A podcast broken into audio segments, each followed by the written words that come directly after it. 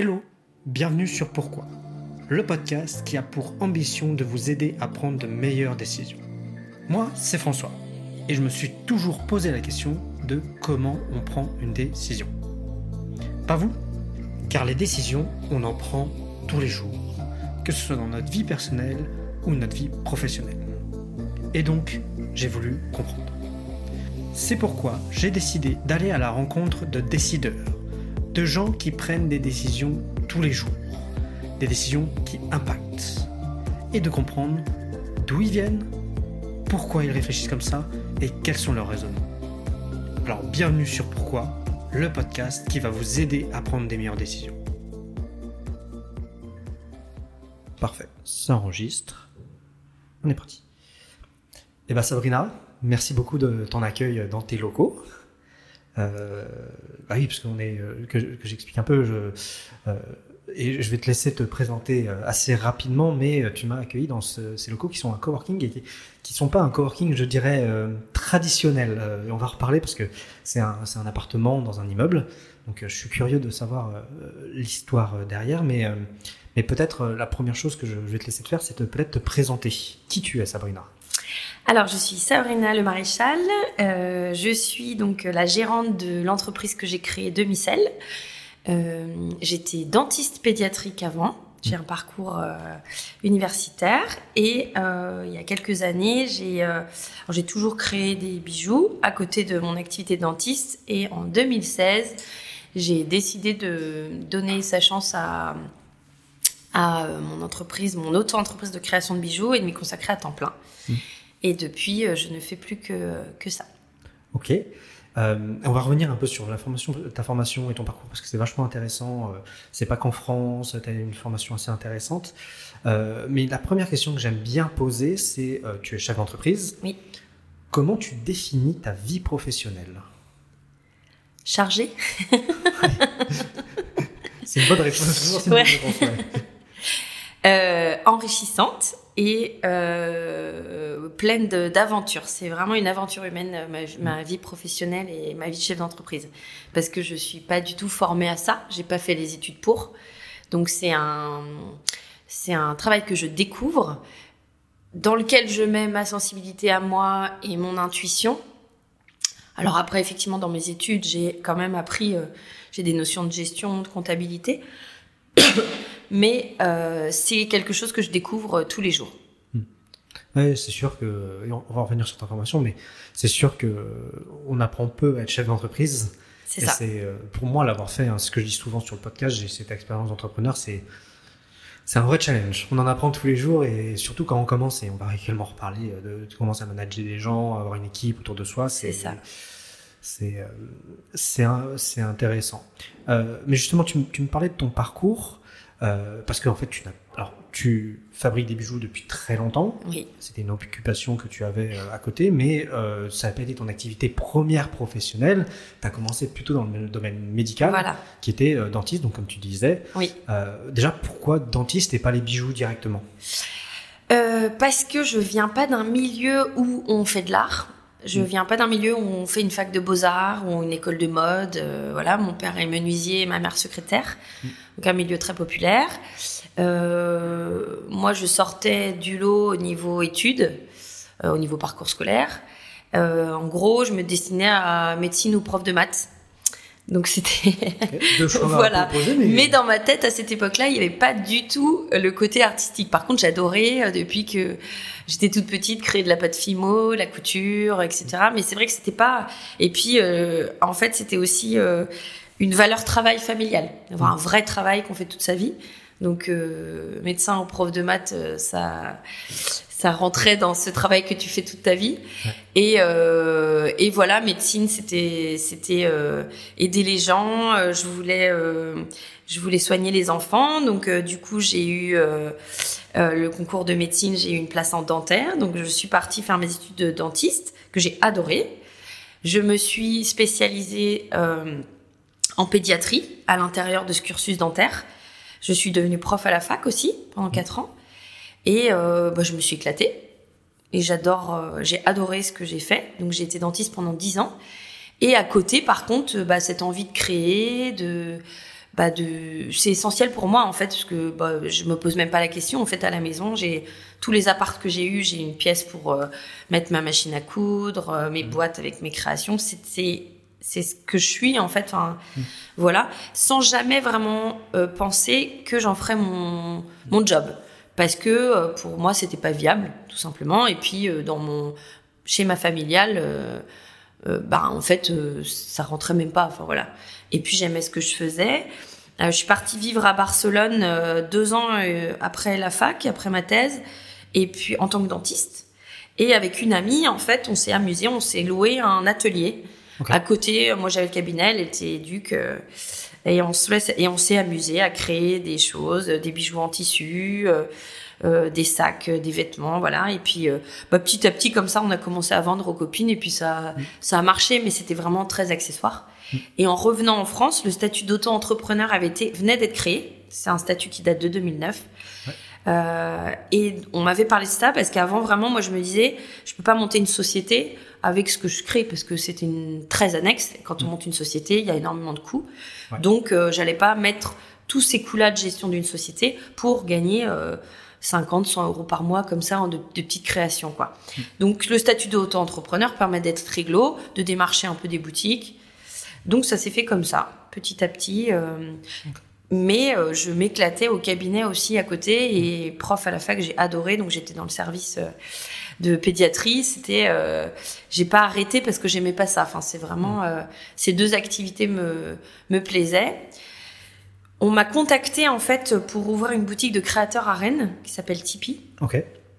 Qui euh, existe toujours d'ailleurs. Qui existe toujours, donc de, dont je ne fais plus partie euh, dans la gestion, on va dire, mais par contre mes bijoux sont toujours vendus là-bas.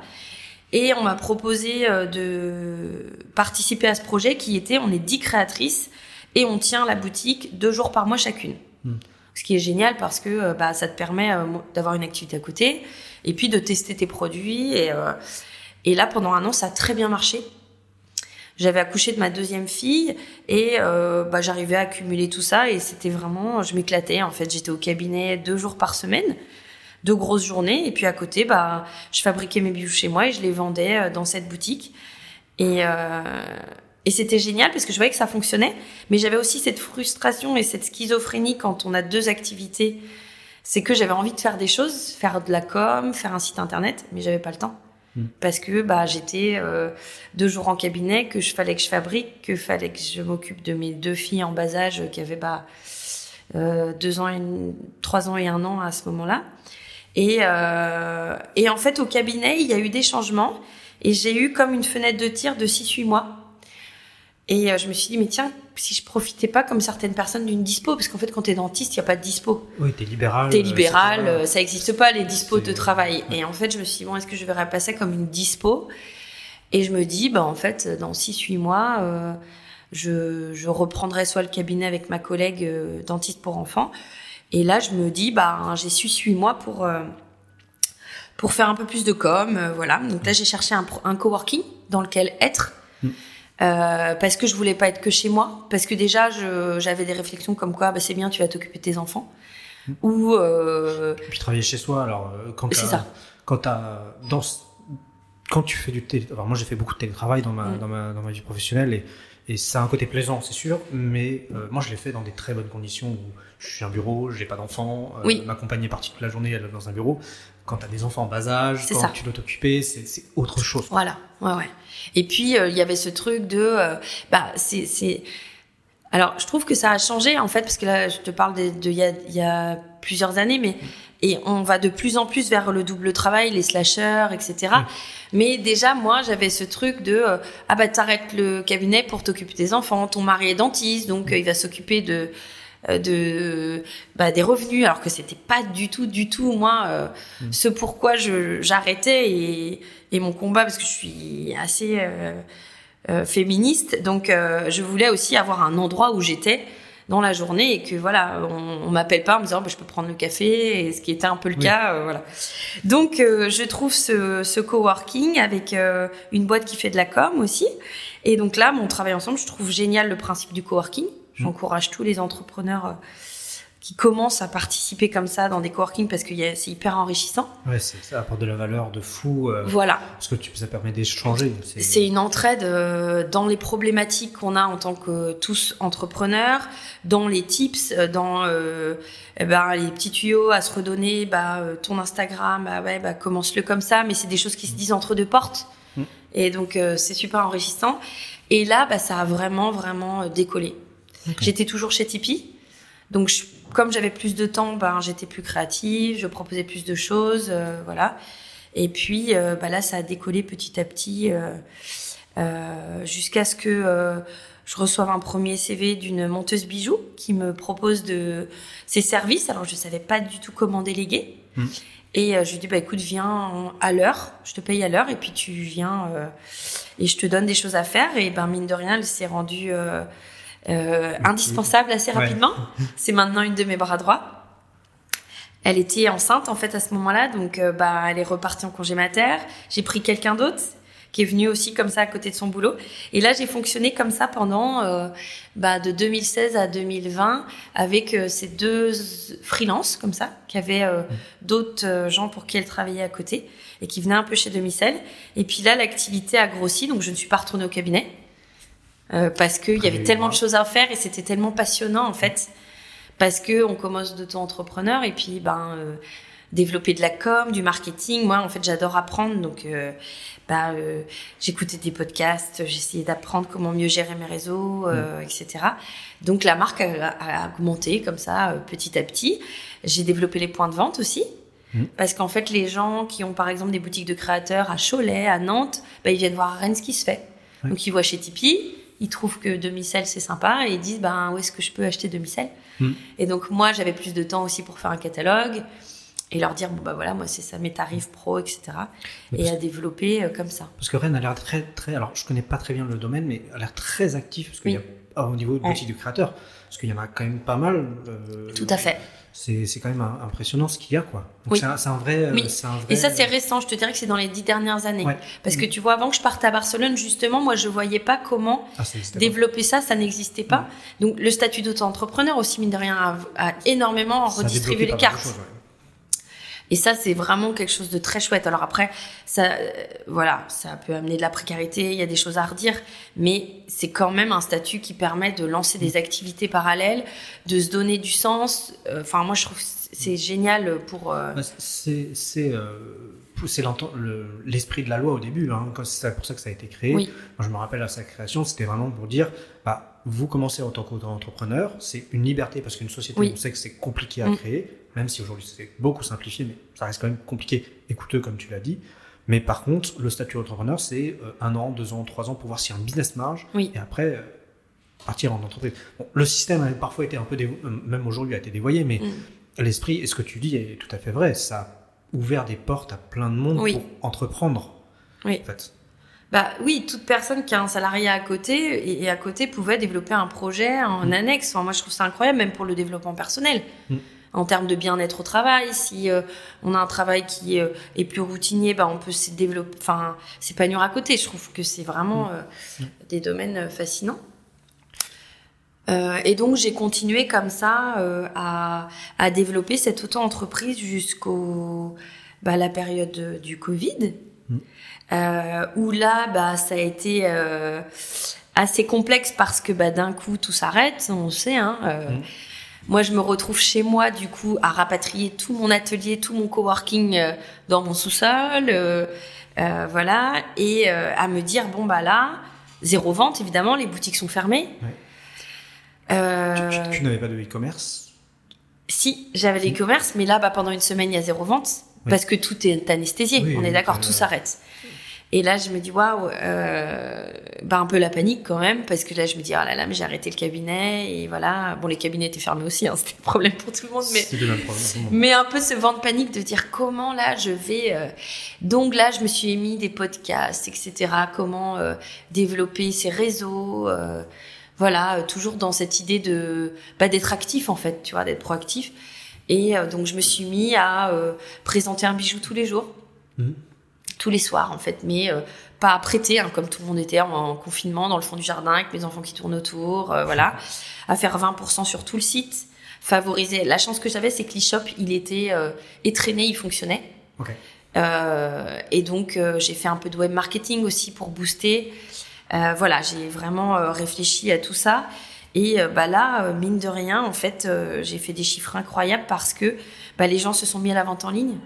Mm. Nous, on était prêtes en fait. les enveloppes étaient prêtes, le moyen de livraison était prêt, voilà.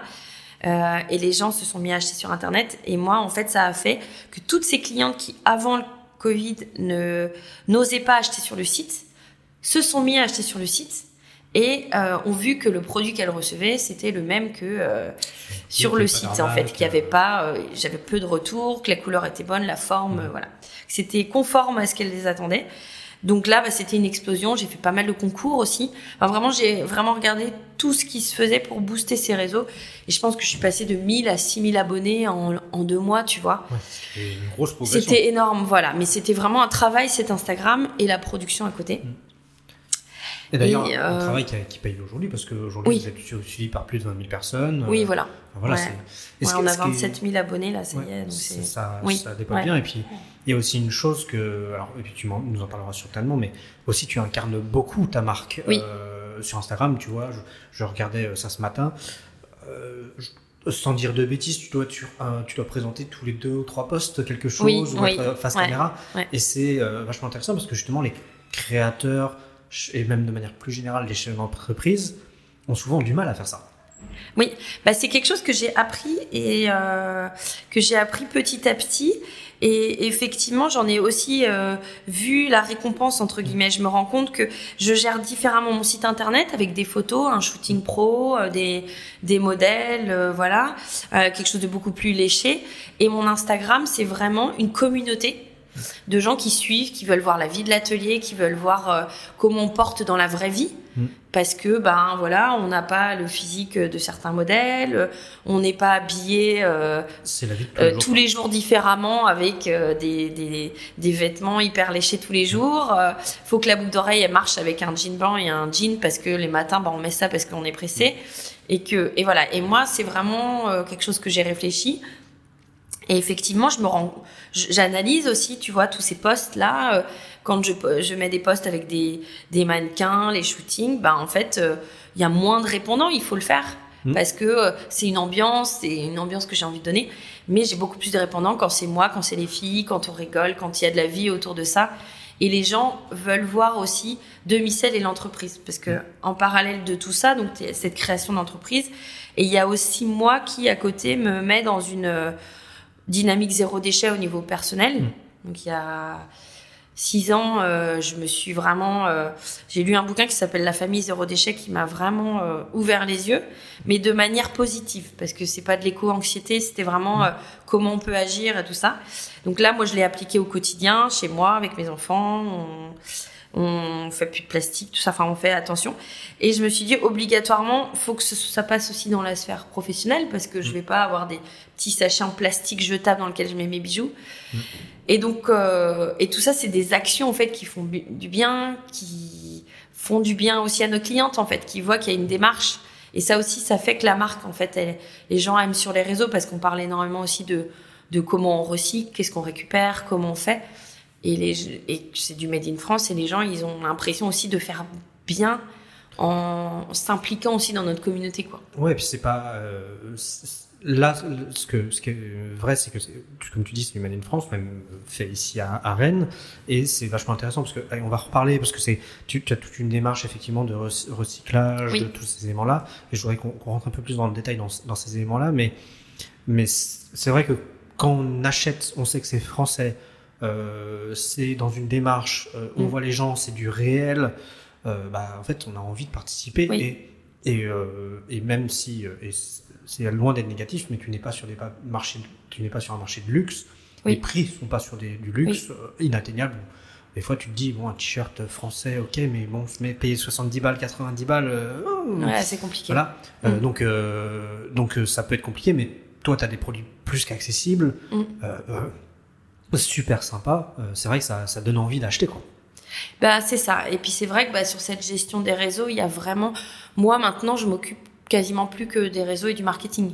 Parce qu'effectivement, comme tu dis, j'incarne la marque, ça m'anime aussi. Et puis bah, maintenant, j'ai des gens pour fabriquer. Donc moi, je me garde la création.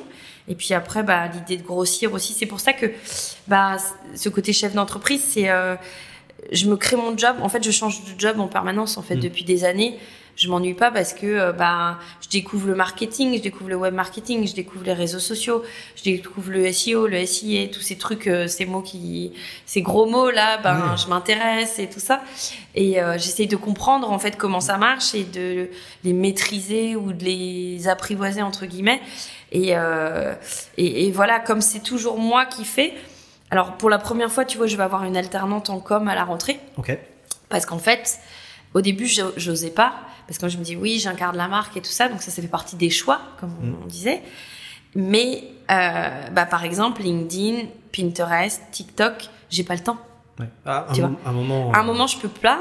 Donc, euh, elle va être servie, je pense, d'alternance, parce que j'ai une longue, une liste longue comme ça dans mon téléphone de tout ce que je vais lui préparer. Mais c'est l'idée d'avoir quelqu'un un peu exécutant aussi dans ce domaine-là que je n'ai pas ici.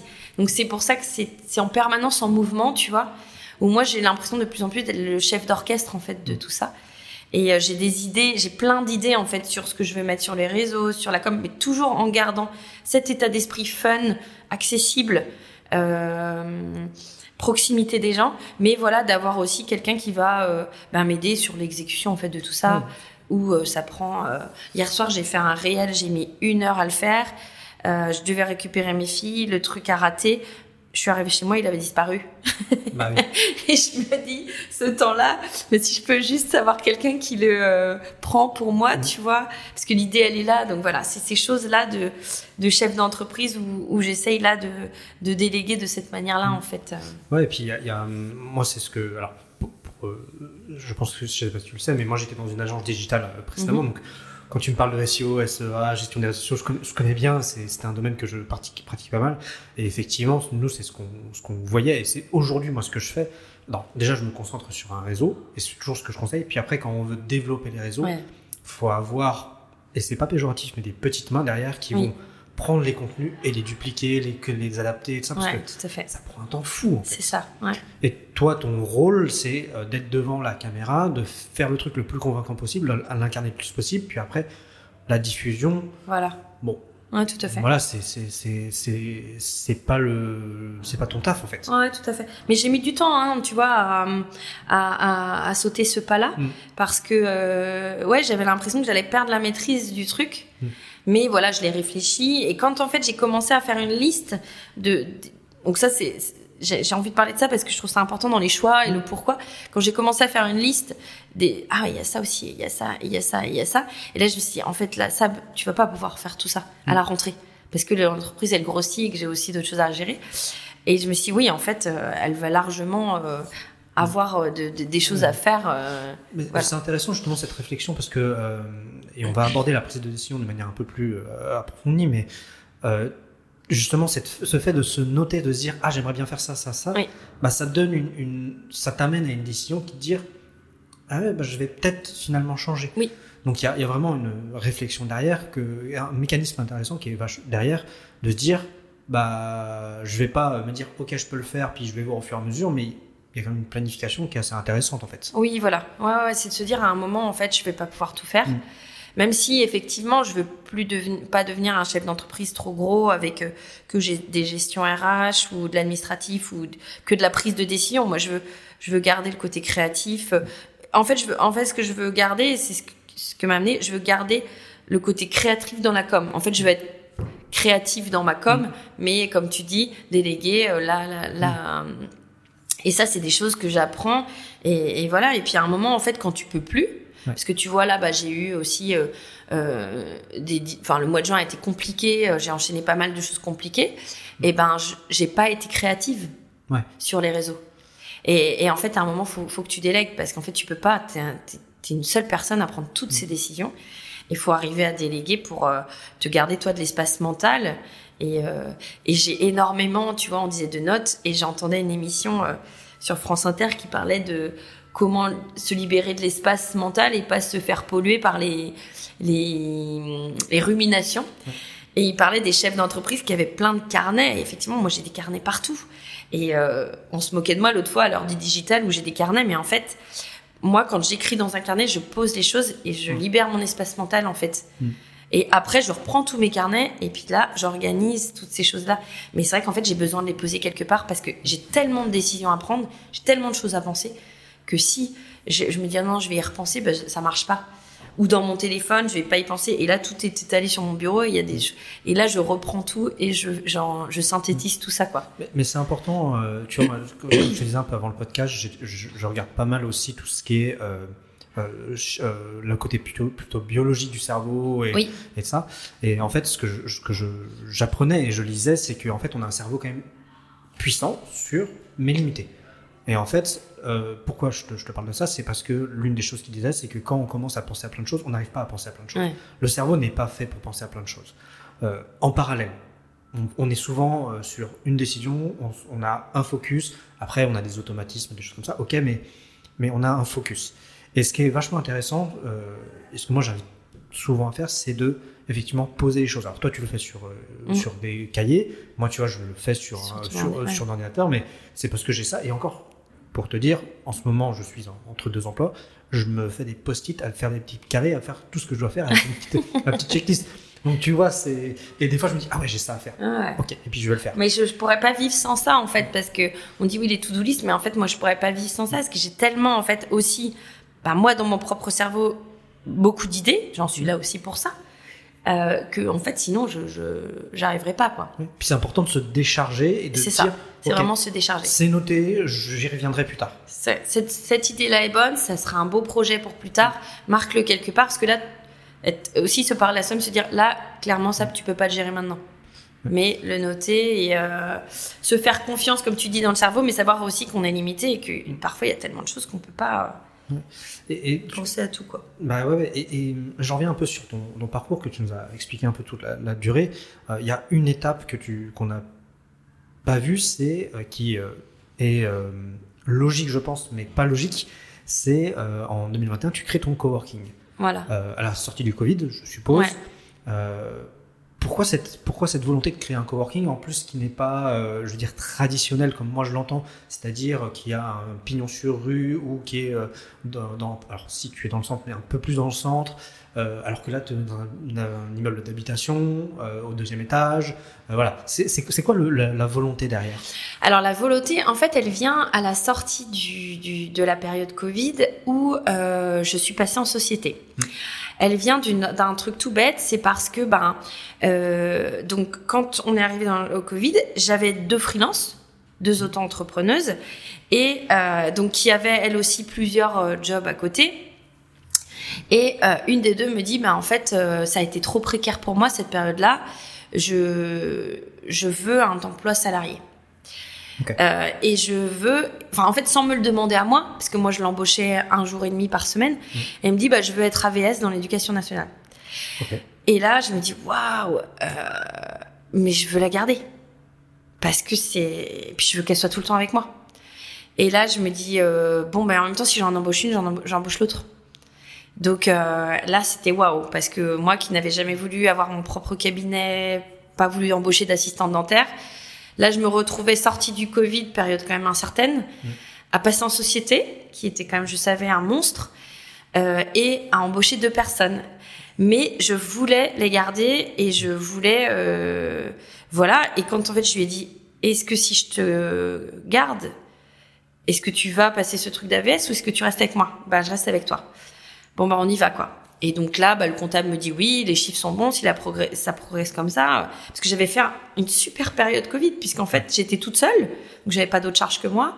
Et puis, on avait vendu sur Internet, enfin, j'avais vendu sur Internet énormément. Donc, euh, et, et puis, on s'est dit, il n'y a pas de raison, en fait. euh, voilà, donc là, je passe un, donc là, je mets les démarches de passage en société. Quand on dit c'est un gros morceau, je vais pas dire que c'est- vraiment énorme, parce que tu as l'impression de payer un truc tous les jours, qu'on demande 1000 euros tous les jours. Euh, C'est- impressionnant. voilà. Donc là, waouh. Euh, donc première salariée. Donc euh, bah voilà. Et euh, il y en avait plein qui, enfin voilà, les gens ils vont tous de leurs petits conseils. Ah voilà, tu vas voir, ça va tout changer ton rapport avec elle. euh, voilà, c'est faux. Ça a été euh, une des plus belles choses. et ma plus grande fierté, c'est de les embaucher en salarié elles sont encore là. C'est une aventure exceptionnelle.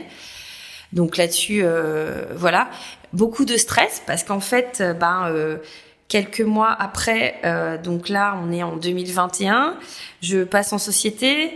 je me dis, là, en fait, on était encore en coworking, donc moi j'avais un petit bureau, on était toutes serrées tous les trois. je me dis bon, maintenant elles vont être à temps plein, je veux qu'on soit bien.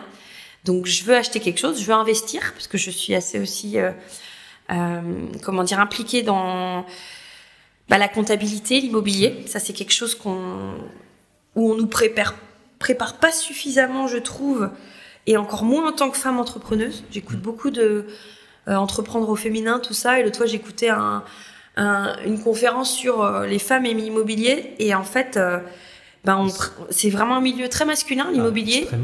Entreprendre et investir, c'est hyper masculin.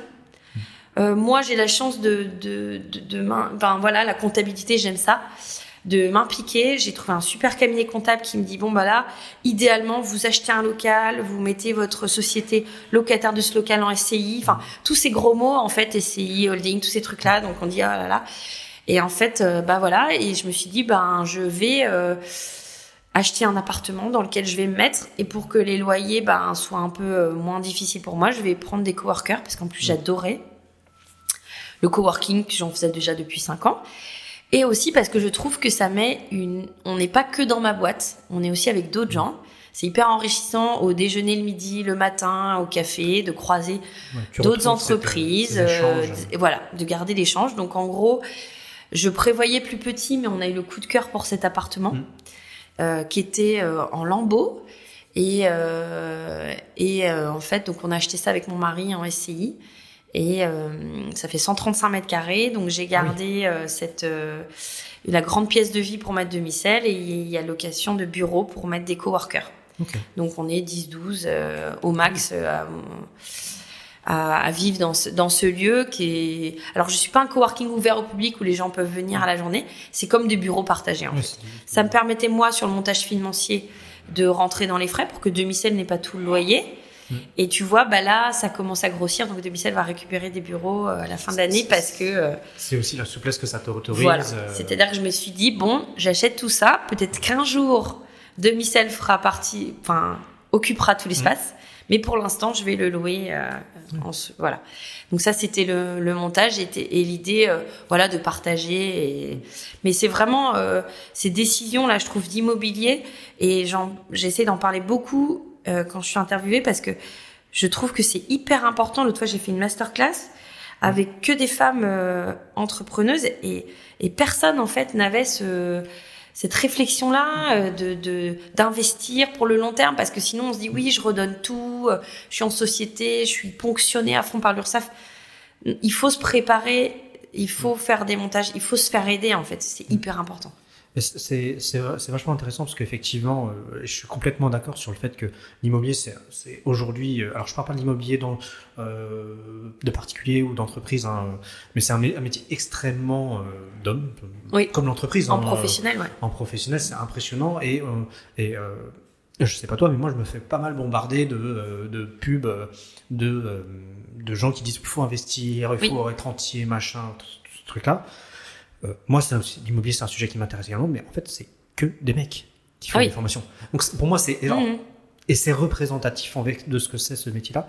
Et donc, c'est pour ça, je, bah, tu vois, je découvre ça et c'est vachement intéressant. Euh, euh, et je suis complètement d'accord que c'est vachement important d'investir dans l'immobilier, de faire comme tu le fais, d'avoir cette, de se faire aider pour monter un vrai projet immobilier. et puis après, en plus, c'était aujourd'hui, à moins que l'immobilier se crache, mais bon, ça reste de la pierre, ça reste pérenne. Tout à fait.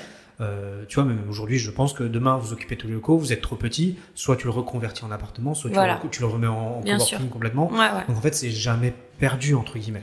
Non, non, et puis c'est vrai que bah, on a eu de la chance de d'investir à un moment où euh, ben les, les les agents immobiliers avaient beaucoup trop euh, estimé cet appartement qui est resté six mois en vente. Nous, mmh. quand on est arrivé, ben en fait, une autre agence avait pris, avait dit non mais ça vaut pas ça. Il y avait des travaux, enfin voilà. Euh, un particulier l'achetait, il y avait euh, beaucoup trop de travaux, il fallait faire un IPN, tout ça. Moi, j'arrivais, les pièces, elles étaient déjà définies. Mm. Tu vois, donc euh, j'ai fait les démarches auprès de la Rennes Métropole, un changement d'usage, voilà. Et euh, parce que pareil, tout ça, faut s'intéresser. Ah oui. Donc euh, ça prend du temps, tu vois, de dire bon, qu'est-ce qu'il faut que je fasse comme démarche, tout ça. Mais bon, ben voilà, et c'est euh, là où tu vois, oui, je donne beaucoup d'argent à l'URSSAF, mais en même temps, je me dis bon, ben voilà, en fait, ça c'est ma retraite, en fait, tout ça. Mm. Et ça, c'est des trucs qu'il faut, euh, il faut parler en fait aux gens. Et effectivement, tu vois, c'est très masculin. Euh, mais il y a aussi plein d'hommes qui sont pas au courant et c'est des gros mots en fait vraiment. Moi j'ai l'impression quand on parle de SCI, c'est là, oh là, là. en Ouais, fait on n'est pas obligé d'être multimillionnaire pour monter une SCI, pour réfléchir à ces choses-là et d'investir avec ta société. De, il y a plein de choses qui peuvent se faire en tant que société. C'est pour ça qu'il faut être hyper bien accompagné d'un bon comptable parce que on peut, euh, bah voilà, euh, il y, a, y a plein de de- d'astuces et qui sont pas euh, forcément, euh, comment dire, pas détour. on- on- je contourne pas le système, je, je fais le système en fait. C'est- c'est- tu joues, enfin, tu joues. Tu- Non, je tu- joue- oui, tu- je joue pas, je- fais le système. Je fais le système parce que j'ai un compte. J'utilise le système tel qu'il est fait pour. Mais on est encore une fois dans un milieu très chef d'entreprise masculin de grosses entreprises. euh, Oui, ok. Mais même les petites entreprises peuvent arriver à, à, à- à- à- voilà, à faire en sorte que. euh, ben, euh, moi j'ai une connaissance qui est plombier, il me dit ah là je redonne tout, je redonne tout, mais il a une comptable qui ne l'accompagne pas du tout, qui lui le culpabilise quand il achète une cafetière pour son local. Voilà, enfin, je veux dire, c'est insensé. Il y a un moment, le système en France, il est fait aussi pour favoriser les entrepreneurs, parce que c'est nous qui consommons. C'est nous qui consommons les restaurants le midi, c'est nous qui consommons, euh, euh, voilà, la TVA, c'est nous qui alimentons la TVA. Moi, j'ai un retour de TVA monstrueux le, tous les oui. mois, mais je fais fonctionner aussi. Mais c'est vrai que tout ça, parler d'argent, c'est complexe. Et il faut y aller, il faut prendre le truc à bras le corps. Et quand on le maîtrise, ben, c'est aussi encore une corde à l'arc du chef d'entreprise de maîtrise, mais c'est satisfaisant aussi Oui. de pas avoir l'impression de. Moi, j'ai pas de problème à. L'autre fois, le, le comptable me reçoit en me disant J'ai une mauvaise nouvelle, il y a tant d'impôts sur la société. Je dis Mais c'est pas une mauvaise nouvelle. C'est que vous gagnez bien votre vie. Mais oui, je dis, mais moi, je le calcule ça tout le temps dans ma tête. Je sais que ce qui rentre sur le compte n'est pas mon argent. Y a- Et ça, c'est des choses qui sont, c'est vachement plus allégeant psychologiquement de fonctionner comme ça que de se dire, oh là là, tout ce que je redonne et voilà quoi. Et, et je peux témoigner parce que justement, moi, mon entreprise vient de se faire liquider euh, judiciairement, donc euh, suite à des problèmes financiers et tout ça. Mais euh, l'URSSAF qu'on payait tous les mois, aujourd'hui, m'assure un, un très bon chômage qui me permet de euh, bah, déjà faire ces podcasts, puis de chercher tranquillement du travail. Donc euh, c'est aussi euh, des choses qu'il faut voir et il y a Ah, aussi cet aspect-là. Ouais. Alors je sais pas quel est ton statut en tant que dirigeante. Je suis, je suis libérale, je suis chef d'entre, chef gérante, Tu statut de gérante. Pas, tu n'es pas salarié. Enfin, Non. dirigeant de salarié. Je peux pas, non. Vous êtes en. Pas, vous êtes En SARL. Ah oui, vous n'êtes pas en SAS. Non, bah non, parce qu'au niveau du, comme on n'est pas en prestation, Ah oui. on vend de la matière. Enfin, Ouais. tu vois, on est, euh, voilà. Parce que c'est vrai qu'en SAS, tu peux te mettre dirigeant salarié, ça a des Mm. avantages et tout ça. Donc Oui, tu, oui. Payes, tu payes pas autant de. T'es pas autant Mm, mm. couvert, mais c'est intéressant. Mais voilà, après, moi, j'ai pas de problème avec le statut libéral. De toute façon, je suis, je suis Oui. née libérale, entre guillemets, tu vois. Je suis pas partie d'un sta- Moi, j'ai jamais été salariée, Mm. sauf les quatre ans de fac, mais à côté, j'étais libérale. Donc, tu vois, euh, je, j'ai pas une mentalité de salarié. Donc, de toute façon, moi, ça me pose pas de problème. Je sais que j'aurai pas le chômage, je sais que j'ai pas d'arrêt maladie. Voilà, c'est. Et, et puis c'est- aussi peut-être ça que tu as, une éducation. euh, Alors une éducation, euh, je parle comme tu as été libéral, tu sais aussi, et ce que je souviens ce que tu disais, c'est que quand tu as l'argent qui rentre sur ton compte, euh, professionnel bien sûr, c'est pas ton argent parce que en Voilà. libéral, bah en fait tu reçois l'argent, mais en fait t'en reverses euh, plus, 50, plus de 50%. Je Bah, il y a c'est 20% déjà qui part en TVA sur tout le Ouais. chiffre d'affaires qui rentre. Après, moi, dès qu'il y a- il y a 45%, dès que je, moi, je vais me sortir 1000 euros pour moi, bah, il y a 45% qui part à l'État. Euh, voilà, il y a les charges, bah, il y a énormément de trucs. Donc, euh, j'ai déjà ce, ce mental-là, C'est tu vois, de se dire que, euh, voilà, c'est, c'est euh, une société et, et, et c'est pour ça que, euh, enfin, voilà, quand le comptable me dit, oh là là, mauvaise nouvelle, non, en fait, bah voilà, ça fonctionne. Et puis, bon, j'ai la chance que ça marche aussi, tu vois, je suis pas en train de compter euh, tous les mois, me dire, oh là, je vais pas pouvoir payer les salariés. Mm, mm, c'est aussi une chance euh, énorme, quoi. Je, je voudrais revenir un peu sur euh, et aborder cette deuxième partie qui est la prise de décision, même si on a déjà beaucoup parlé. Oui. On- tu parlais justement de. Je, je- je voudrais parler de, de deux choses, qui est un peu la gestion d'entreprise, on en- et je vais continuer, mais aussi de la création de bijoux. Justement, on parle de, de- de- de gestion d'entreprise de manière générale. Comment toi, aujourd'hui, tu approches la, la, la, prise de décision, le raisonnement euh, pour les grandes décisions que tu dois prendre pour ta société? Est-ce que tu as une méthodologie? Est-ce que c'est plus instinctif? Comment, comment tu fais aujourd'hui? Alors déjà, il y a, euh, on est en open space et mm. je prends jamais de décision sans en parler à l'équipe. Donc il y a vraiment ce, on n'est pas complètement sur une hiérarchie horizontale, pardon, mm. mais on est quand même dans ce, euh, ce partage. Mm-hmm. Je prends toujours la décision finale, mais je parle tout le temps à l'équipe des choses qui se passent pour l'entreprise, mm. pour qu'il y ait aussi une participation, une implication. Euh, je sais que je suis un être humain qui euh, prend pas toujours les bonnes décisions, etc. Donc je prends des avis. Voilà. Après, je fais ma sauce et je suis aussi très très instinctive. C'est-à-dire que s'il y a quelque chose que je sens pas, euh, en général, je ne le fais pas. Hmm. Et je saurais pas t'expliquer pourquoi? Parce qu'après, on dit, en fait, l'instinct, c'est, pas un bon mot, c'est qu'en fait, tu as déjà, je pense, euh, anticipé toutes les petites choses qui fait que, à un moment, ton cerveau te dit, non, en fait, euh, ça va pas. Mais pas, euh, ça vient pas, c'est pas de la magie, en fait. Je pense que c'est. Complètement. Mais pour moi, pour alors c'est vrai que quand je parle d'instinct aussi, je pourrais parler aussi d'expérience. Oui. Parce que pour moi, l'instinct, c'est en fait la somme des expériences. Et c'est pour ça que moi, dans le podcast, je parle beaucoup de ton expérience professionnelle. Parce que c'est ça qui va te faire qu'aujourd'hui, tu vas prendre ces décisions parce que tu as vécu des choses qui te font dire Ah, ça, ok, ça, ok, bon. Et des fois, on transpose les choses. Donc, ça mm. veut dire que c'est quelque chose que tu n'as jamais vécu par exemple peut-être l'achat immobilier d'un achat immobilier pour ton entreprise, tu te dis bon bah j'ai jamais fait, mais tu as peut-être déjà fait un achat immobilier pour toi personnellement, donc tu transposes et tu sais si c'est plutôt une bonne idée ou pas idée. Euh, ok, mais c'est vachement intéressant, même si tu me disais tout à l'heure que tu avais quand même des choses où tu notais certaines choses qui t'amenaient à des décisions. Ah oui, oui, tout à fait. Bah, toutes ces choses, quand en fait, euh, les choses que note, ça va plutôt être des projets, hmm. la créativité, les idées, etc. Sur les décisions, voilà, c'est vraiment déjà quelque chose de collectif parce que j'ai vraiment alors ça ça fait partie aussi du management que je veux euh, que je mets en place depuis bah, 6 ans euh, 7 ans maintenant. C'est euh, ben pour moi le social est aussi hyper important dans l'entreprise. Mmh. donc l'idée c'est que les gens soient bien. Donc d'impliquer les gens. Moi je j'ai euh, que des femmes qui travaillent avec moi euh, pour la plupart ont des enfants. Moi je conçois pas que interdire d'aller à une sortie scolaire, interdire là, elles récupèrent leurs heures. Voilà, on fait les 35 heures sur 4 jours. Ça, ça donne une souplesse. D'accord. Donc, euh, ben, euh, par exemple, euh, lundi, je vais en sortie scolaire, j'ai rendez-vous, bah, tu fais un travail mercredi à la place, hmm. où tu le récupéreras, ou voilà. Pour aussi, tu vois que bah, elles perdent pas de salaire, hmm. pour pas qu'elles posent des jours, voilà. énormément de souplesse pour que tout le monde soit bien, en fait. Parce que je pense que quand tu es frustré, au travail t'es pas bien, euh, bah tu mets des arrêts de travail, tu consommes des médicaments, tu fais un burn-out, t'es en dépression, pas tout ça, ou tu pars. Euh, et tout ça, ça fait aussi partie pour moi du développement durable et de l'écologie. Euh, quand j'étais euh, dentiste, en fait, quand j'étais prof à la fac, j'ai accompagné un étudiant sur euh, écologie et cabinet dentaire. Ok. Sur la sur sa thèse. C'est moi qui lui ai dit, ah là là, il faut qu'on fasse un sujet sur l'écologie. Ça n'a jamais été fait on a fait euh, cabinet dentaire et développement durable.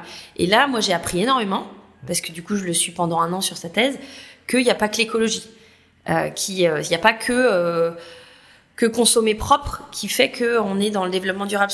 durable. C'est le social aussi. C'est que les gens soient bien. Et les gens qui sont bien au travail, ben, ils vont moins consommer de médecins. Ils vont être mieux. Ils vont moins développer de cancer. Ils vont moins développer de maladies professionnelles. Voilà. Et tout ça, en fait, j'ai appris tout ça. Et c'est des choses qui m'impliquent. Donc il y a les versants écologie dans ma matière, dans ma fabrication, et il y a le versant social en fait dans le développement durable de mon entreprise. Donc et ce côté-là, impliquer tes salariés, euh, voilà, les avantages sociaux, tout ça, c'est des choses auxquelles je réfléchis énormément dans les décisions. Et la prise de décision globale, je trouve qu'elle en fait partie. Parce que comme ça, tout le monde est acteur aussi de euh, ce que va faire Demi-Sel, etc. Alors des fois, je prends des décisions et puis euh, je prends jamais de décision contre la vie générale, je tranche. Et en général, ça se passe plutôt bien. Ouais. C'est vachement important. Alors, ça dépend des dimensions d'entreprise. Mais tu vois, comme je disais, j'étais en podcast hier où j'étais avec quelqu'un qui me disait, bah, eux, ils sont euh, cinq cofondateurs actifs et sept cofondateurs. Euh, et il disait bah, qu'il discutait en. Il, aimait beaucoup mm. cet échange aussi. Bah, bien sûr. Est-ce que toi, euh, tu, tu es euh, seule fondatrice, tu retrouves ça avec peut-être tes salariés où tu échanges et c'est là où tu as du. tu as du, du, ce que moi j'appelle un peu du, du punching ball, du sparring, euh, où bah, en fait, tu ne réfléchis, tu, tu, peux réfléchir très très bien, mais à un moment, tu ne réfléchis jamais à tout. Ah bah non, c'est impossible. un point de vue frais et tout ça. Donc C'est vachement intéressant. C'est admettre que en fait je ne peux pas euh, tout tout réfléchir, que je prends pas que des bonnes décisions. C'est d'être bien entouré Mm. et de bien s'entourer. Donc moi j'ai pas d'associé. Donc c'est vrai que je suis toute seule. Les seules complexités, on va dire, c'est les RH où au final c'est moi toute seule à la fin. Ouais. L'idée c'est d'avoir le moins de problèmes de RH. Donc ce qui fait qu'aussi je ne vais pas ouvrir une usine de micelle parce que je ferai plus que ça. Ouais. Enfin clairement. Après, euh, tu fais de la gestion humaine. tu fais de la gestion humaine et c'est quand même très compliqué. Euh, là, j'ai essuyé un plâtre au mois de juin euh, très compliqué avec quelqu'un qui était juste venu pour un remplacement. Ça, j'ai, j'ai, j'ai- ça m'a échappé, donc euh, arrêt de travail pendant un mois et demi. Je n'avais jamais eu ça en sept ans. Mm. Enfin, voilà, ça m'a échappé et euh, après c'est très bien parce qu'en fait, euh, euh, bah, ça m'a montré que cette personne-là, elle, elle pouvait pas faire partie de l'équipe sur le long terme. Donc finalement, j'ai pris les bonnes décisions. Mm. Mais là, c'est moi qui prends, en Ouais. fait. C'est quand j'ai décidé de ne pas garder cette personne-là sur le long terme, ça a mal tourné, mais en même temps, je me dis, bah voilà, le sale boulot, c'était à moi de le faire. De pas la prendre, de pas la garder. Bon, bah, ça s'en est suivi d'un mois et demi de grosses difficultés parce qu'on avait, euh, j'ai un de mes bras droits qui est en congé maternité, euh, une autre qui avait posé ses congés. Enfin voilà, ça a été un mois de juin très difficile avec euh, des périodes, comme on dit, bah moi c'est une période juin qui est compliquée parce qu'on prépare une nouvelle collection et tout ça. À me re-retrouver, à répondre aux mails de SAV, à faire la logistique, des choses que je fais plus depuis deux ans. Enfin voilà, faut remettre les mains dans le cambouis. Et... remettre les mains dans le cambouis et pas pouvoir faire. Donc tu vois, j'ai été absente des réseaux quasiment pendant deux semaines. Enfin. Mm. Et là, je me suis dit bon, c'est quand même toi, la Sab, sur les grosses décisions qui prend, Mm. qui est pas dormi parce que le RH c'est ça. Et c'était la première fois que j'ai essuyé ce plâtre-là. Donc voilà, c'est très formateur Mm. parce que euh, ben je me suis quand même encore une fois fait confiance en me disant sur le long terme ça va pas le faire, je veux pas que ça continue. Mais il a fallu en passer par un mois et demi très difficile d'absence, de voilà. Euh, donc toujours m'écouter, hein, ça c'est sûr, mais euh, voilà, te dire que c'est quand même toi les RH, voilà, qui euh, décident euh, Et- de, de tout quoi. Ouais. Et, et justement, quand euh, tu ne peux. Parce que ça, c'est des, formes de décision où tu peux en discuter, mais c'est quand même compliqué. Euh, parce qu'à Ouais. un moment, c'est effectivement le RH, c'est pour moi la, une des seules parties où bah, Ouais. tu es seul. Mais est-ce que tu as, euh, tu es accompagné un peu sur l'autre côté qui est, alors dans les grandes entreprises, on appelle ça des boards, mais des gens un peu plus externes qui peuvent venir te conseiller? Est-ce que tu as ce genre de conseils? Alors non, je t'avoue que j'ai tout fait toute seule depuis le début. Après, j'ai des amis entrepreneurs. euh, mine de rien, bah tu vois, mon mari est dentiste, donc il gère aussi un cabinet où il a une associée, trois salariés, voilà. Euh, j'ai une bonne partie de mes très bonnes amies qui sont dentistes, parce que c'est mes copines de promo. Euh, je- j'ai des amies entrepreneuses aussi avec qui on discute beaucoup. Donc on partage, tu vois, ça c'est plus du partage. Après j'ai jamais eu de mentor ou quelqu'un euh, qui m'a euh, chapeauté, euh, voilà. Ok. Après je me souviens d'un truc, euh, c'est que euh, quand j'ai euh, voilà j'ai lancé demi-sel, beaucoup beaucoup de choses à faire, mes filles étaient très petites, j'ai frôlé un peu le burn-out et je me suis dit bon faut que je me fasse accompagner. Donc là j'ai été chez BGE 35 qui est un organisme de tu vois qu'aide. Et j'ai eu un rendez-vous d'une heure et la fille m'a dit mais en fait je peux pas vous accompagner parce qu'en fait c'est déjà fait tout ça. Enfin votre entreprise elle est déjà montée, c'est parti. Enfin voilà moi je vous accompagne pas à la création, c'est tout est créé. Elle dit par contre là je vous vois dans un état de détresse et je vais vous montrer quelque chose et elle m'a sorti une feuille avec un espèce de diagramme d'étoile avec un chef d'entreprise au milieu et plein de flèches qui partaient sur tout ce qu'un chef d'entreprise avait à faire. Donc euh, ben euh, euh, ça passe de l'achat du papier toilette à euh, acheter ses fournisseurs, à faire la com, les réseaux, gérer ses stocks, voilà. Et ça remplissait la feuille en fait. Et ce truc m'a fait un bien fou. En fait, mes nuits, mais waouh. En fait, c'est tout ça que j'ai à faire et c'est vrai en fait, tu vois.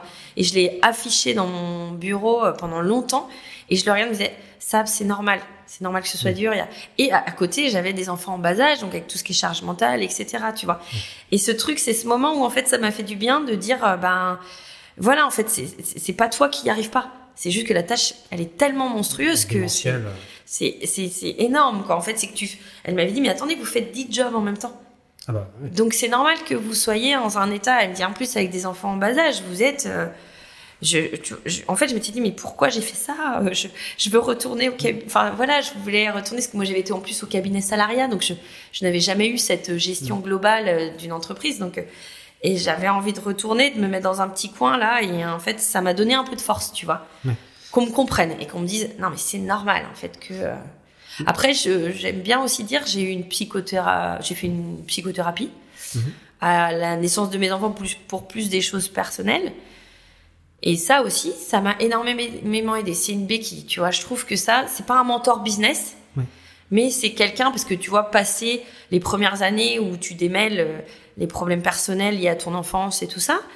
Et ben après, c'était quand même un, un rendez-vous plus, tu vois, de discussion euh, de mes difficultés de chef d'entreprise. Donc c'est Mm. pas un mentor, euh, tu vois, c'est pas un coach. Ça permet d'en parler. Mais c'est une psychothérapie. Moi, j'invite euh, tous les chefs d'entreprise à être suivis parce que ça t'aide en fait. C'est tellement euh, lourd tout ce que tu portes que euh, faut avoir une soupape quoi. Soit avec un coach, un psy, euh, un mentor, mais quel, enfin, Bah, c'est effectivement un peu le sens de ma question. euh, c'est c'est que pour l'avoir vécu et pour avoir discuté avec beaucoup de, gens, en fait, avoir des gens avec qui dis- discuter. il y a la partie, je discute avec mes salariés qui peut être très très intéressant, mais à un moment, il y a des choses qu'on peut pas discuter avec les salariés. Oui. Euh, et en fait, parce qu'il y a quand même ce rôle de chef d'entreprise. Alors même si on est très ouvert, hein, bien sûr. mais à un moment, discuter avec d'autres personnes qui, ont, qui peuvent qui comprennent ou qui peuvent apporter une, une, une idée nouvelle, c'est vachement important. Et c'est là où, où je te rejoins complètement. Moi, c'est c'est ce que je, je recommande à tout chef d'entreprise qui commence ou même qui travaille, euh, c'est de sortir en réseau ou se faire aider Ouais. par des coachs, des choses comme ça. Moi, j'étais très, pendant longtemps, j'étais contre les coachs. Je me disais, ça sert à rien. Puis en fait, je l'ai fait. Et en fait, je, je m'attends pas à ce qu'ils m'aident, en fait. Je m'attends juste à ce qu'ils m'aident à réfléchir Ouais, c'est ça. me contribuer à ma réflexion. En fait, c'est Mm. moi qui fais le boulot. Ouais. Mais eux, ils sont là pour dire tiens, Ouais. est-ce que je te ferais pas avancer un peu par là? Tiens, t'as regardé dans cette direction Tiens, t'as fait ça. Et ça, c'est vachement intéressant. Alors, peut-être, euh, le, toi, le chemin que tu l'as par lequel tu as fait, mais Oui. voilà, il faut, pour Ah moi, ouais. parler à des gens qui Ouais, peuvent t'écouter et te comprendre. C'est, euh, tu vois, dans les dans les décisions et dans les dans les choses, moi de ma vie de chef d'entreprise, c'est quelque chose que j'ai euh, fait pour moi. J'ai fait une formation de coach l'année dernière, coach en business. Ok. Alors là, pour l'instant, j'ai pas le temps de la mettre en place, mais euh, euh, j'ai adoré. Donc, j'ai suivi lors de cette formation deux personnes, deux créateurs d'entreprise. Donc, c'était vraiment coach business. Hein. Ok. Après, forcément, ça va sur la sphère privée, C'est- Forcément. De toute façon, au moment, c'est. mais j'ai trouvé ça passionnant en fait d'accompagner. Donc, c'est vraiment quelque chose que j'aimerais développer aussi sur le long terme, de me garder moi un petit espace comme ça, tu vois, pour euh, pour développer ça. En le redisant, je me dis. Ah. Purée, Sab, tu l'as oublié là depuis six mois, cet espace-là. Faut le noter quelque part. euh. Non, j'ai fait, tu vois, dans un coworking là qui s'appelle Palpite à Rennes, j'ai été faire une après-midi de speed coaching. J'avais cette envie-là et puis il y a une Claire euh, qui gère ce coworking m'a dit ah, c'est top et euh, j'ai vu quatre personnes dans l'après-midi juste sur des problématiques Mm. qui venaient et puis on démêlait et j'ai trouvé ça super intéressant. Et ça c'est quelque chose que j'aimerais développer parce que je pense qu'avec tout ce que j'ai fait, j'ai une petite expérience quand même. Et puis ben le fait d'avoir appris à être coach euh, je trouve ça super Oui. intéressant de partager. Puis moi, j'aime beaucoup partager. Donc, euh, je me dis, si je peux partager euh, un peu de cette expérience, de que les gens, bah, de leur éviter en fait les difficultés que j'ai pu avoir, ben, je trouve ça chouette, quoi. Ouais, et puis surtout que tu as une, très belle expérience sur comment monter une, une entreprise de produits. Oui. Qui est, et puis de la faire grandir avec Mm. des étapes plutôt difficiles, dans le sens euh, Covid, euh, euh, toutes les étapes que tu as pu passer. Donc c'est vachement intéressant et tu as sûrement un, un gros, gros euh, background pour dire Tu veux faire ça? Hmm Est-ce que tu as pensé à ça, ça, Ouais, ça? Ou est-ce que, Ouais, ouais. attention, tu vas te vouloir ça et tout ça donc, euh, Bah, c'est vrai que le coaching, c'est ça, comme tu dis, c'est d'amener. Alors, euh, c'était rigolo parce que dans ma formation, j'étais presque trop consultante, tu vois. Mm. Je me disais, mais non, là, c'est du consulting, ça, c'est pas. euh, Parce que moi, j'avais envie de dire, non, fais ça pour aller plus vite, quoi. Et effectivement, le coaching, c'est vraiment d'amener la personne à prendre sa Mm. décision elle-même et pas lui amener tout un plateau. Bon, bah, fais un concours à à ça sur Instagram et tout ouais, ça. c'est vrai que c'est c'est compliqué. ouais. C'est très intéressant. Mais c'est vrai que tout ça, ça. Et puis moi, cette formation de coaching, mine de rien, l'année dernière, m'a aidé aussi dans moi ma, ma réflexion euh, par rapport à mon poste de chef d'entreprise. Parce que tu vois, depuis deux ans, euh, je, je, je vis un truc. Enfin, tu vois, des fois, j'ai l'impression de d'être, euh, de tenir six chiens enragés en laisse et d'essayer de pas tomber. Tu vois, c'est un peu, c'est du positif. Mais tout le monde me dit ah mais c'est des bons problèmes. Euh, ouais, mais ça va très vite. tu vois. Et euh, ça va très vite. Et du coup, bah il faut parce que c'est la figure quoi. Il faut maîtriser. il faut maîtriser tout ça. Donc ça m'a aidé moi aussi le, le, la formation en coaching puisque forcément quand tu formes en coaching bah tu fais des, des réunions d'équipe avec les autres coachs et tout ça. Donc euh, ça permet aussi de, de chacun un peu on s'auto-coachait entre nous. Donc ça c'était vachement intéressant aussi. Mais il faut pas rester tout seul. Ça c'est vraiment la chose euh. je, voudrais revenir sur un point avant de passer sur la, partie plutôt bijoux. Euh, c'est parce que aussi tu en as, as déjà parlé plusieurs fois mais tu as vraiment des valeurs très fortes au sein de l'entreprise qui sont je reprends ma petite petite, euh, mon petite, euh, mes petites notes, qui est quand même le recyclage, vegan, écologie. Euh, c'est des, on pourrait dire ça, c'est des contraintes que tu te mets parce que si tu pourrais dire, bon, je ah fais mes bijoux en Chine, mes bijoux en Chine, ah voilà, ça me coûte beaucoup moins cher, je fais plus de marge, machin, tout ça. tu nous as expliqué aussi un peu, peu toi d'où ça vient, mais comment ça impacte un peu ta, ta prise de décision, comment tu, comment tu mets ça en place en fait? Euh, bah en fait, je me pose pas la question. Il faut forcément que ce soit comme ça. Okay. Donc du coup, toutes les décisions sont euh, dirigées vers ça. C'est-à-dire que euh, bah, tout ce qu'on va acheter, tout ce dont on a besoin, on va essayer de voir si, euh, je sais pas, quelqu'un l'a pas chez lui. Hmm. truc bête. Euh, là, on avait, euh, tu sais, un truc pour meuler parce qu'on avait des pièces qui tenaient pas. Ben, Joël l'avait chez elle, elle s'en servait pas. C'est un truc bête, mais on le met là. Enfin, je sais pas, un dérouleur de scotch, t'en as chez toi, tu t'en sers jamais, ou il est mhm. dans ton carton pour la braderie, bah, tu l'amènes. Euh, la machine pour couper, ben, j'ai longtemps fait sur une énorme presse hydraulique électrique. Je me suis renseignée si je pouvais pas avoir une presse manuelle. Mhm. Et je me suis rendu compte que ça faisait le même job. Pas d'électricité, euh, tout en en se disant qu'il fallait pas que les salariés elles aient très mal au bras et tout ça. Et en fait, c'est beaucoup mieux. Euh, tu vois, euh, bah, les cartons, on envoie des, des bijoux dans les cartons aux boutiques. Mm. Euh, J'ai jamais acheté un seul carton. On recycle, donc on se renseigne. Euh, là, on a un fournisseur qui s'appelle la droguerie. On a euh, euh, un, le copain d'une des filles qui est dans l'informatique qui nous garde les petits cartons. Donc, c'est sûr qu'on se met de la contrainte. Parce qu'on va chercher, tiens, est-ce que tu peux passer chercher les cartons On a à l'hôpital des clientes qui... puis je fais du troc aussi. Ok.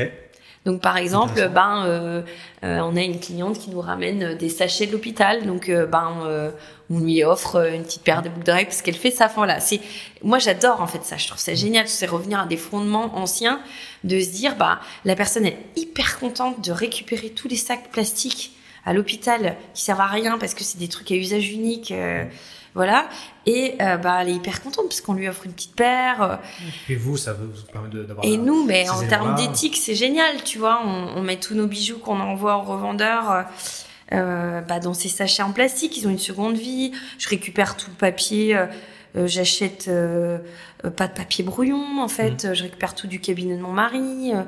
Enfin voilà, en fait c'est réflexion globale. Euh, puis ça s'est ça s'est impliqué. Tout le monde essaye de venir en transport en commun, en vélo. Euh, euh, les repas le midi, tu vois bien que tout le monde amène sa gamelle. Enfin je sais pas. C'est en fait quand tu rentres là-dedans, en fait tu peux plus revenir en arrière. C'est un cercle vertueux. Voilà.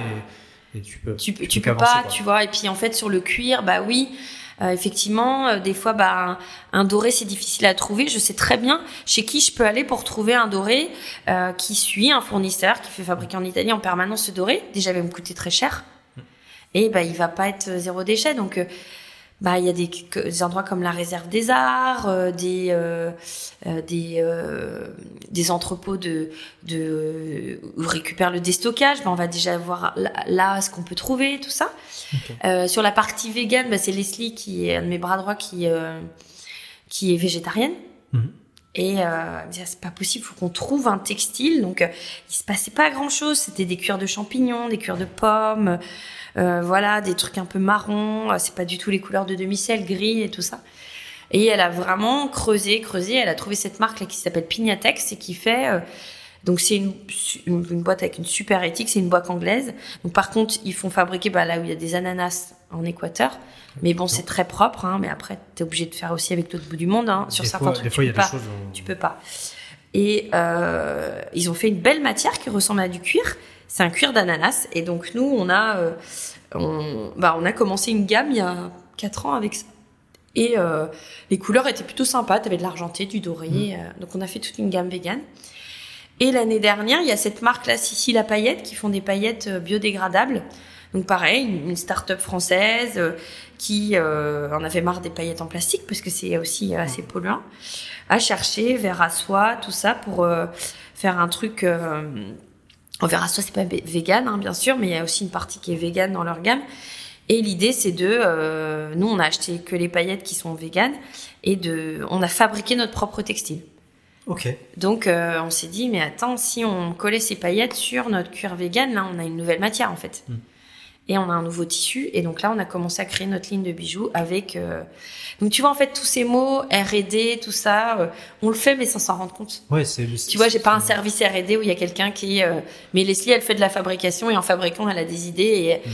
et en fait, elle me dit, ah non, mais ça, on pourrait faire ça, voilà. Et, on est à côté, tu vois, moi je suis pas dans un bureau fermé où euh, je fais des réunions, c'est-à-dire que les réunions elles sont un peu en permanence, donc après bah je sais pas jusqu'où ça ira, tu vois, mais dès qu'il y a quelqu'un qui a quelque chose à dire, on le dit, et tu vois Leslie à côté de moi, ça crée une- un engouement créatif et ah ouais mais attends on va faire un concours avec cette marque là mais attends mais on pourrait carrément les coller. Bah attends on va essayer de les coller sur euh, et puis voilà. Et là on s'arrête de faire ce qu'on fait et puis on fait un test de collage et, et là on a un truc super euh, alors au début bah les paillettes partaient donc on rajoute un produit par dessus et puis là on a une collection qui fonctionne hyper bien quoi D'ailleurs, une, une- des manips que on peut voir sur Instagram. Je me rappelle, euh, je, je me rappelle d'avoir vu un post où il y a des paillettes. euh, donc, euh, voilà sur la fabrication et tout ça donc ça c'est ça c'est euh, le développement de la marque tu vois elle vient aussi à des des moments comme ça où on est en équipe c'est pour ça les décisions je les prends pas toute seule et on est vraiment dans un partage quoi Et, et justement, j'en viens à la, à la partie euh, bijoux en, Mm. en- en eux-mêmes. Euh, je suppose que, enfin, comment se passe la création? Parce que, alors, il y y a deux parties. Comment vous imaginez les produits Parce que je pense que vous l'imaginez tous ensemble. Et tu me disais euh, tout au début que tu gardais beaucoup la partie création. Enfin, tu, toi, tu travaillais beaucoup sur la partie création. Et comment tu, tu, tu gères La deuxième question, c'est comment tu, parce que forcément, il y a des produits qui plaisent plus que d'autres. Comment toi tu appréhendes ça et comment tu, tu vois ces éléments-là en fait? Alors on fait on fait deux collections par an Ok. Donc l'idée c'est de faire une collection automne-hiver et une collection printemps-été. Alors je fais pas comme les grandes marques où je la prévois un an en avance euh, parce que je t'avoue qu'on est charrette depuis le début déjà. Donc euh, à extrêmement anticiper compliqué, c'est hein. ah, c'est compliqué. Donc moi tu vois en juin je commence à réfléchir à la collection pour septembre pour l'hiver. Et il y a aussi le fait que c'est un peu bête mais un an avant euh, j'ai beaucoup de mal à me projeter sur un an après. Que ça m'arrive des fois de là aller chercher mes cuirs d'été de dire ah ce serait sympa. Enfin là mes cuirs d'hiver pour l'été prochain Et en fait ils restent de côté parce que j'ai changé d'état d'esprit etc euh, je me fais plus confiance aussi euh, parce que ben l'expé- l'expérience aussi dont on parlait Ouais. tout à l'heure euh, où au début je regardais un peu les tendances. Je regarde un peu tout le temps les tendances euh, tu vois, mais je me rappelle une fois d'avoir regardé les tendances et il y a six ans, c'était la tendance du violet, donc j'avais acheté un cuir violet, ça n'a pas du tout marché Ok. parce qu'il y a quelqu'un en haut sur un défilé de je ne sais quoi qui avait mis plein de violets et oh là là il y aura du violet tout l'hiver. On me dit il n'y a pas de violet. Pas chez les gens le prêt à porter comme moi qui achète euh, là l'année dernière il y a eu du violet effectivement. Moi je commence à voir là en me disant bon cette tendance là euh, on a fait les deux dernières collections hyper colorées. On s'est dit ben on fait pas d'hiver on on fait des couleurs qui nous plaisent. Et Mm. la- les l'hiver dernier ça a cartonné j'ai vu des cuirs qui me plaisaient euh, colorés. Je me suis dit allez moi j'ai envie de ça on y va. Et ça a cartonné parce que effectivement bah, l'hiver on est habillé en noir en foncé. Et puis bah, mettre un bijou qui pète ça a très bien marché. Donc là tu vois je sais que pour l'hiver prochain bah, je vais garder quand même des couleurs. Mm. Euh, donc ça on, on maintenant je vais avec Leslie je fais plus toute seule. On va ensemble on se prend une journée pour faire les fournisseurs. On, on regarde, on essaye, on prévoit un peu avant les tendances qu'on a envie de garder. Donc on se dit bah on veut de la couleur, euh, on sait que là bah le rose ça va un peu continuer parce qu'on n'a pas terminé dans le prêt-à-porter, on voit qu'il y a encore du rose, du fuchsia, tout ça, des couleurs qui pètent. Et, euh, et là, donc sur le mois de juin, on commence à aller chercher des cuirs un peu partout. Et là, tu vois, il me reste 15 jours avant les congés. Là, ça va être 15 jours pour élaborer la nouvelle collection. Ok. Donc tu vois, moi, il faut que je sois hyper dispo aussi dans ma tête pour euh, là être en mode créatif total euh, pendant les 15 prochains jours. Parce quoi. que la création, ça s'improvise pas et, et, et ma- malgré, la, malgré la croyance, la, la, la créativité est un vrai muscle Oui. qu'il faut reprendre Ouais. et il faut remettre en Mm, marche parce que, Ouais. en fait, ça, alors on peut avoir des idées comme ça, mais Mm. à créer une vraie collection et pour avoir, j'ai justement dans une de mes dans une de mes vies antérieures, euh, dans, un, dans mon expérience professionnelle, je vais plutôt dire, on a eu euh, de- du textile. Alors Ouais. qui est pas la même chose, mais qui est euh, pareil, on a réfléchi à une collection, à des c'est hyper compliqué quoi. Oui. Et puis ça demande vraiment une réflexion euh, poussée, donc il faut vraiment être disponible quoi. Oui, c'est ça. Alors après, tu vois, ça se fait sur toute l'année parce que Mm. tous mes fameux post-it, euh, mes cahiers et tout ça, là, c'est euh, Ah, tiens, on pourrait tester ça, on pourrait tester ça. Et là, par contre, arrive fin juin, juillet, où là, je reprends tout ça, mes notes dans mon téléphone, les notes dans l'ordinateur, les notes dans les mails, les notes sur mes cahiers, et je fais une synthèse de tout ça en se disant bon, là. Par exemple, on va mettre de la paillette avec de la marinière parce que euh, j'avais fait un test, j'avais eu des super réponses sur les réseaux, voilà. Euh, Et là, c'est la synthèse en fait de tout ça. Donc tu testes des, des produits sur. euh, Ouais, des fois je fais des tests, truc tout bête, j'ai fait un mariage, je me, je me suis dit bon, euh, le mariage il va y avoir plein de filles en demi-scène, donc il faut que j'ai une paire euh, différente. Donc j'ai fait euh, du, du glitter avec du doré. Alors là, j'ai photo, posté la photo, bah donc je me dis bon, là je vais pas faire ça maintenant parce qu'on a déjà, je me le garde pour l'hiver, c'est parfait. Voilà, c'est des petits tests comme ça. Des fois, tu vois, euh, les, les nos clientes, il y a rien qui leur échappe. En fait, euh, qui leur échappe, pardon. Euh, dès qu'on fait des vidéos à l'atelier, ah mais j'ai vu sur le bureau, euh, t'as coupé une forme, c'est dingue. Donc euh, oui oui, bah ça c'est pour la rentrée, tu vois. Mais du coup moi ça me laisse des petites impressions dans la tête de bah ça ça fonctionnera, ça moins. Puis il y a des choses qu'on teste qui marchent pas, hein, tu Mais vois. C'est vachement intéressant ce, ce- et que tu disais hein, les réseaux sociaux qui est ta communauté Oui. qui bah en fait participe ou va te, te donner des confirmations Ouais, sur ce exactement. qui pourrait être euh, sympa ou pas quoi. Donc, Ouais, euh, tout à fait. ouais, c'est- vachement intéressant. Et, et aujourd'hui vous avez euh, plus de 200 points de vente, enfin en- Ouais. environ 200 points de vente. Comment on, on gère parce que ça demande une production assez dingue. parce que je suppose que c'est pas un produit par point de vente, il faut Non. les fournir.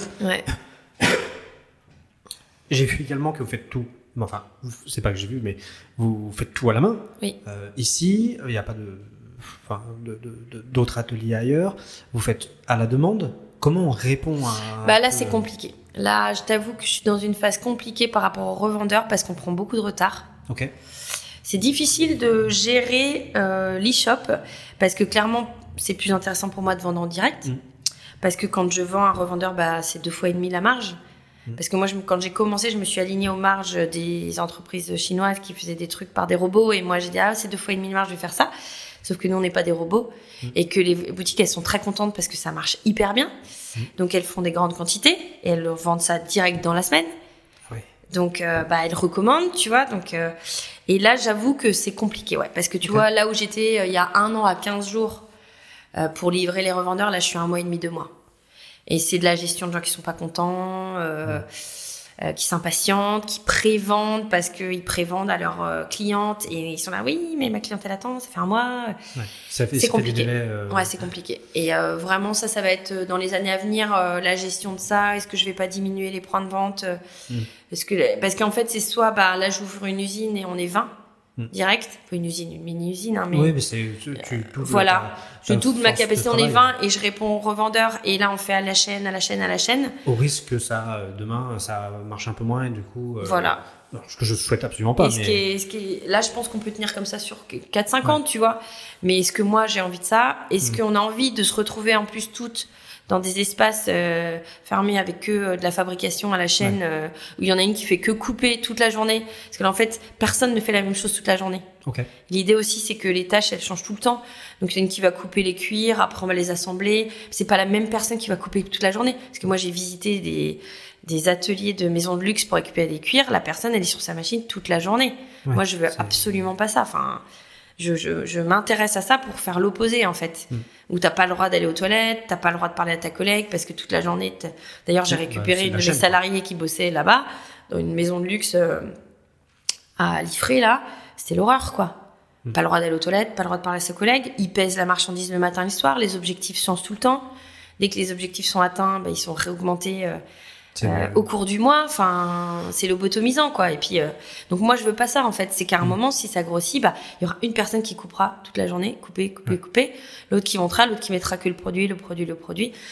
Donc l'idée, c'est que tout le monde soit polyvalent, tu vois. Enfin, mm. c'est toujours encore dans cette réflexion-là de bien-être au travail, de euh, voilà. Donc les revendeurs, c'est compliqué là. C'est très compliqué. Ce qui est intéressant, c'est que ça veut dire que tu ne cherches pas le, la, la, croissance à tout prix. Euh, et donc, c'est parce que souvent, c'est le but des entreprises. Hein. Euh, et on dit, ah, moi, je veux faire la croissance ou je veux ouais. croître. Et en fait, là, ce qui est intéressant, euh, parce que tu as, as, un certain volume, tu as un certain. Enfin, tu n'es pas plus la créa petite créatrice dans, chez soi qui fait son truc. Tu as un certain, certain niveau qui fait souvent, moi, de ce que je connais de, du monde du, d'un peu d'artisanat qui peut donner envie euh, d'atteindre ce stade-là, parce que ça veut dire qu'il y a une certaine, un certain confort, mais mais il y a aussi des, euh, des plafonds euh, qui se fait dire bah, est-ce que je vais plus loin ou pas? Parce que ça veut dire, ça implique certaines choses. Quoi. Mmh, et c'est vachement intéressant d'avoir ton retour sur ce, ce, ce plafond parce qu'on en parle peu en fait. Ouais. Bah oui, c'est de se dire euh, bah, euh, où je reste, est-ce que je vais. parce que là, tu vois, à un moment, il faut se dire bon, ben, il faut sourcer les cuirs aussi. Mmh. En quantité, il faut, bah voilà, te dire que tu mets une personne à faire tout le temps la même chose. Enfin voilà, moi j'ai pas forcément envie de ça. Et parfois c'est questionnant. Sur, bah, je suis un chef d'entreprise, mais en fait je trouve ça presque plus compliqué d'être un chef d'entreprise d'une petite entreprise qu'une très grosse où tout est plus hiérarchisé, etc. Parce que là, euh, et, et c'est vrai, ce truc de se dire bah euh, où je vais dans, dans ma fabrication, dans euh, donc comment sont faits euh, les bijoux euh, parce que là je pourrais me dire bah là je vais aller déléguer et puis euh, je vais faire couper par par une par un sous-traitant voilà après moi je trouve ça chouette de tout maîtriser comme c'est là mais c'est voilà il y a des décisions à prendre et effectivement les revendeurs il y a peut-être un moment où je vais sélectionner mmh. et peut-être faire plus des collections, des arrivages plus exclusifs. voilà, déjà on a modifié, on a mis qu'une partie de la collection aux revendeurs parce que il y avait plein de bijoux qui demandaient plus de temps de fabrication. Donc mm. mettre cette marge-là, on pouvait pas. Donc là, on a séparé. Donc là, ils étaient pas contents parce que ce bijou-là, est-ce que je peux l'avoir? Je l'ai vu sur les réseaux. Mm. Non, on a une partie, tu vois. Et je pense qu'à un moment, bah, on va aussi dire, ben les prix vont peut-être un peu augmenter aussi pour les revendeurs parce que nous on peut pas suivre, tu vois. Rester à ce modèle-là, tu vois. Mais, mais j'ai eu des heures avec des revendeurs qui me disaient non mais c'est pas possible. Moi j'ai d'autres euh, créateurs de Made in France. J'attendais Made in France. Quand euh, on fabrique des gourdes, c'est une machine. Elle est mm. Made in France. Mais c'est une machine qui la sort la gourde, donc euh, elle peut travailler la nuit, elle peut travailler le week-end, mm. elle peut augmenter sa productivité, on peut racheter une deuxième machine. Enfin, moi j'ai de l'être humain. Euh, qui euh, peuvent euh, voilà qui mais voilà qui sont 35 heures et moi je veux pas qu'elles soient plus en fait. Je demande pas d'heures sup je veux pas je veux qu'elles soient bien je veux que ça suffise que ce soit un équilibre familial parce que si tu as l'impression de bien voir tes enfants que tu as l'impression de bien participer à ta vie familiale bah t'es bien. Enfin je sais pas c'est des trucs. Mais c'est vachement intéressant ce, point de vue parce que comme je te dis c'est tous les chefs d'entreprise n'ont pas cette réflexion là mm. Euh, alors il y a toujours, il y a souvent un bien-être du salarié, des choses comme ça, mais ça pose des vraies questions et ça demande des prises de décision assez importantes de se dire, bah, à un moment, bah, en fait, je veux pas grossir plus. Donc, je vais adapter mon. Ouais, c'est ça. Ouais. je sais pas où ça ira, tu vois. Après, par expérience, voilà. Euh, bon, je sais que je pourrais toujours redevenir dentiste, mais je, je pense pas. Mais tu vois, je me dis, il y a, d'autres choses. Et en fait, c'est aussi ça qui me donne de la légèreté, de mm. me dire, bah, au pire, je deviendrai coach business, voilà. Et moi aussi, ça me donne de la légèreté à me dire, bon, mm. J'ai pas du tout envie que ça s'arrête parce que j'ai aussi des salariés et j'ai envie de leur donner du travail et c'est ma plus grande fierté. Mais voilà, de me dire, bon, voilà, il faut que je prenne. Et tu vois, ces décisions-là, on les prend aussi ensemble. Hmm. Et là, on les prend ensemble à se dire, bon, là, les revendeurs, qu'est-ce qu'on fait, tu vois? Hmm parce que elle, me voit aussi avec euh, bah, des coups de fil qui sont pas agréables, une partie qui est complexe, et on se dit bon bah là, est-ce qu'on va pas garder les, que les sympas? Tu vois, c'est un truc bête, mais à un moment, euh, parce que aller euh, euh, développer plus pour ne faire que produire, produire, sortir. Alors toi, tu feras que des cœurs, donc toi, tu vas faire que le modèle cœur, comme ça, tu vas aller plus vite parce que tu changeras pas de forme tu vois. Parce que je, me dis bah oui je saurais ce qu'il faut faire tu vois. Mmh. c'est que toi tu vas couper que des cœurs toute la journée. J'achète deux machines. Une autre elle va couper que euh, des, des, des formes d'éclairs toute la journée. Et puis l'autre elle va faire que les boucles foudres non mais enfin et dans un bureau où je suis pas où il n'y a pas une ambiance sympa parce qu'on participe à la collectivité de l'entreprise parce que c'est ça qu'elles aiment les filles aussi mmh. c'est que pendant qu'elles fabriquent on imagine des projets on imagine des choses et tout ça si elles étaient dans une autre pièce à faire que fabriquer comme ça c'est pas épanouissant. Enfin, pas- moi, je considère que c'est pas épanouissant. Et donc, je ne veux pas faire ce qu'on. Mm. Je ne veux pas imposer ce qu'on me fait pas. Mais c'est vrai que cette réflexion, tu vois, le comptable me dit bon, bah là, le bénéfice qu'on fait cette année, pour le refaire l'année prochaine, pour l'augmenter l'année prochaine. Je dis mais attendez, moi, j'ai pas envie de l'augmenter. Mm. Euh, si je peux encore embaucher les gens et que ça marche, moi, c'est là, tu vois. Ouais. Mais tu sens même que les comptables, ils sont habitués à être avec des gens qui ont cette. euh, Comment augmenter le chiffre d'affaires, comment croître c'est ça. Faut l'année prochaine qu'on fasse plus, faut qu'on soit à la croissance. Et tu vois, moi, euh, là, je, m'int- je, les filles, en fait, elles, se- c'est- elles se mettent la pression toutes seules, entre guillemets, c'est-à-dire qu'elles veulent que ce soit fait. Mm. Et elles y vont. Moi, jamais je dis, bon, bah, ça, faut que ce soit fini pour ce soir, euh, Mm. voilà. Et en fait, tu, Ça montre une implication aussi forte. Hein. ben oui, oui, euh, sans doute, tu vois, euh, de se dire, euh, ben voilà, là, tu vois, j'ai embauché quelqu'un pour l'été, elle me dit, ah, ça m'énerve, je, je, je, fais des bêtises. Je dis, mais attends, mais tu viens d'arriver, enfin, Mm. euh, ça fait partie des dommages collatéraux, ça fonctionne, donc tu fais des bêtises, bah, essaye de pas le refaire, mais en gros, c'est pas grave, tu, te feras- tu vois bien que tu te feras pas disputer, quoi. Et ça, c'est important. Euh. C'est vachement intéressant. et puis je, je vais venir sur la dernière question parce que je vois l'heure qui défile. Je Euh, donc euh, c'est vachement intéressant cette, cette, ce- d'être tourné vers, vers l'humain et c'est- un beau témoignage et merci pour de, Je t'en tout- prie. de, de pro- de parler de ça. Euh, je- dernière question qui va être parce que on a évoqué plein de sujets. Si tu avais un conseil à donner euh, sur, à, notre audience sur un peu euh, la prise de décision, le raisonnement euh, dans, ta, dans la vie professionnelle, qu'est-ce qu'est-ce que toi tu pourrais euh, donner ou redire? Peut-être quelque chose qu'on a déjà dit, hein, mais Mm. qu'est-ce que tu donnerais? Bah, c'est un peu bateau, c'est se faire confiance parce que, comme on disait sur l'instinct, en fait, euh, euh, l'intuition, c'est l'instinct et l'intuition, c'est pas ça. Je l'ai découvert en fait. Je me disais ouais, je suis intuitive et en fait non, je suis pas intuitive. C'est juste que euh, j'apprends des expériences et que quand j'analyse une situation, ben je regarde tout autour et se faire confiance sur son intuition parce que c'est pas de la magie et euh, c'est parce que on a peut-être repéré quelque chose qui nous convenait pas et on se fait pas se l'avouer, on saura pas dire la chose, mais c'est que le cerveau, il, il a, euh, comme tu dis, tu parlais de neurosciences et tout ça, je pense que le cerveau, il a rangé des trucs dans des cases et il fait des petits voyants et il met des voyants positifs quand l'intuition est positive et quand on le sent pas, c'est un petit voyant d'une expérience et c'est pas une magie de je suis intuitif, Mmh. je suis intuitif, c'est aussi ben après de, de, de, de regarder tous les paramètres et tout ça, mais euh, que aussi quand on fait du social, ça fait du bien Mm. parce que euh, bah, ça donner c'est recevoir c'est des trucs basiques mais en fait euh, quand euh, tu, tu tu fais le bien autour de toi bah t'es bien et que quand aussi tu fais ce que tu ce que t'aimes quand t'es aligné bah après les chefs d'entreprise le savent mais quand tu montes ta boîte euh, bah t'as pas l'impression de bosser même s'il y a des inconvénients il y a des choses difficiles là je sors d'une période très difficile mais n'empêche que je viens ici et je je peux le faire des heures et moi, j'ai presque plus de me dire, oh là là, euh, faut que je, pas que j'oublie ma vie de famille à côté, que j'adore. Et j'ai consacré énormément de temps à mes filles plus petites. Quand j'étais dentiste, j'avais plus de temps pour elles. Et parce qu'en fait, je suis tellement bien ici, il se passe tellement de choses que en fait, je vois les heures défiler et Hmm. je reste pas pour parce qu'en fait, il y, a- il y a tout le temps plein de choses à faire et de savoir aussi se préserver un peu. euh, Ok. Et bah, je, je suis tout à fait en phase avec ça. C'est vachement important de, de se faire confiance et puis de, de, de se faire plaisir au travail. Je vais dire ça Ouais. comme ça parce que c'est aussi la but, le but recherché.